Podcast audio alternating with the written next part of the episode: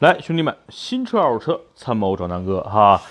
这两天呢，这个奔驰 A 真的是太火了，无论是广州车展，还是最近的这个各方的媒体的报道，这个车无怪乎是奔驰这个品牌在国内目前热度最高的车，真的比 C 级啊、E 级啊、S 级啊、什么 AMG 各种型号都火。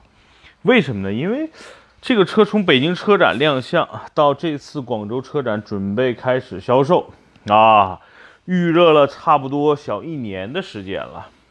那除去这一年的时间呢，这个车也开始走入人们的视野，四 S 店基本都试驾车了。这车呢，宣传的特别好，对吧？你比如说啊，这个定位说是二十多万能够买到的便宜的 A 级，又是一个三厢，空间也很大。另外呢，给大家宣传的是这个车有非常豪华的内饰啊，豪华到爆棚啊，基本上媲美奔驰 E、奔驰 S 了，对吧？这是这都是这个车的利好消息，各种各样的利好，什么最便宜的奔驰，什么最奢华的内饰、最科技的配置，还有什么人人机交互啊，什么 LED 灯等等等等，还有什么超级省油的一个。发动机、变速箱的组合啊，反正反正太多太多这个车的光环了，导致大部分人年底了，哎呀，快快快快发年终奖了，想买车换车，想想哇操，买个奔驰太值了呀！这一个奔驰对吧，才多少钱啊？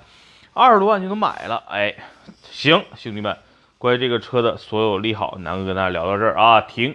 接下来呢，我跟大家说说这个车，我自己看是有点奇怪的啊，就是怎么个奇怪法？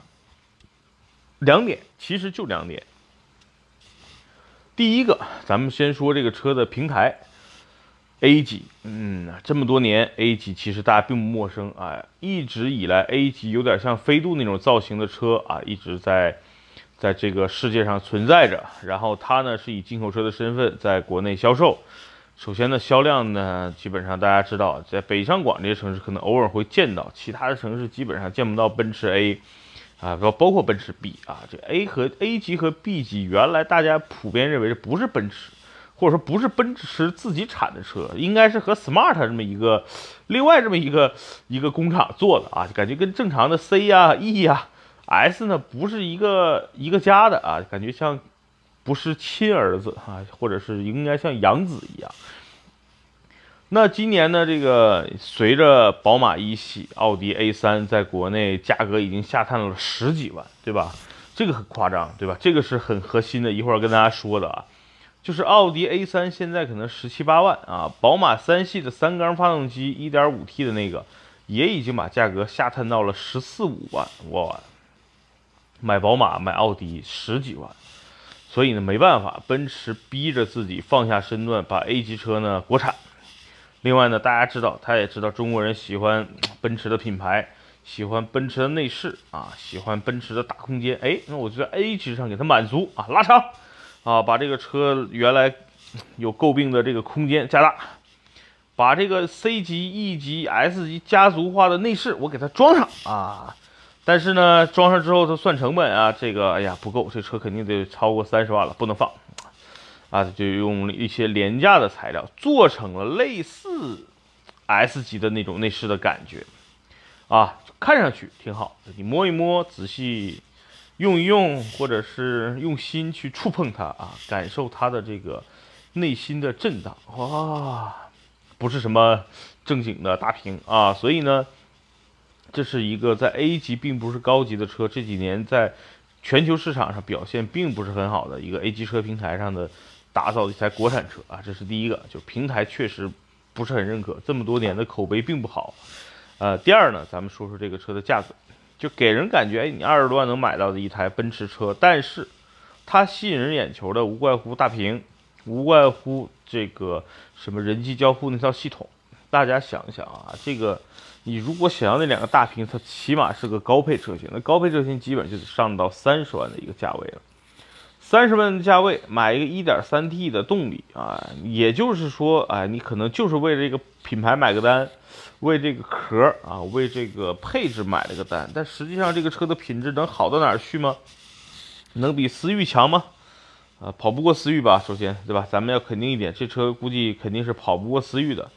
第二呢，可能没有思域保值吧，对吧？大家去二手车市场看看这个一年两年，虽然有机油门事件的思域，现在的价格，二手车的价格依然很保值啊。所以呢，这个这个定位就很尴尬。同样的，面对的都是一些啊。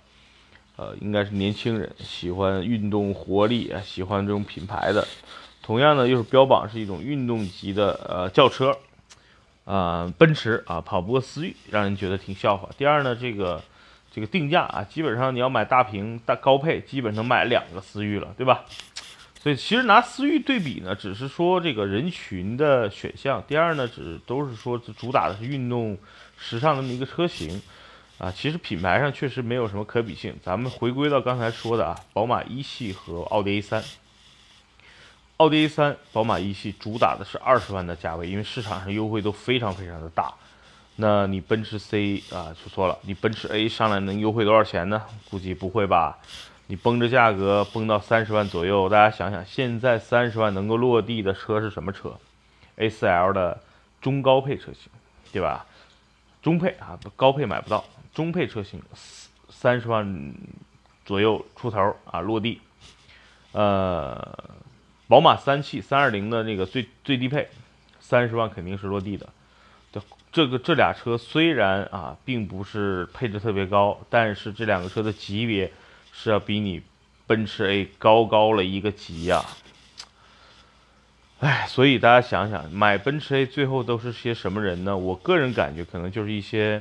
女孩啊，就喜欢这个品牌，好看啊，内饰好看，喜欢啊，不差钱，家里有钱，比如说这个父亲就基本的富二代，对吧？或者是男朋友有钱，或者老公有钱买，这是一类人。还有一类人呢，这个呃，比如说一些大哥啊，买给一些小妹妹啊，这也是一种一种方案。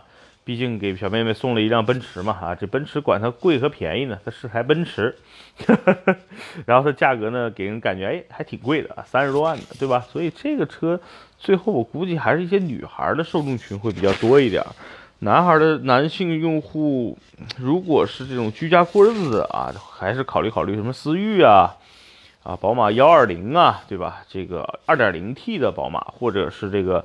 呃，高配的 A 三吧，对吧？毕竟现在的性价比更高啊。如果你就喜欢这个大屏大屏啊，品质高一点，我觉得你咬咬牙，反而都上到三十多万了。那你咬咬牙，直接上个三十多万的 C 级呗。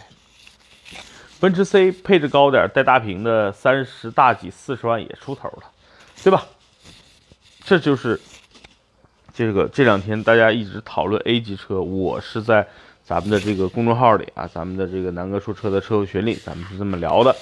那今天呢，用这个音频分享给大家，也希望大家关注南哥说车公众号、南哥说车的抖音啊、啊微博、公众号，然后汽车家老司机啊这些平台。感谢大家，今儿呢，简单的啊，咱们八分多钟聊到这儿，拜拜。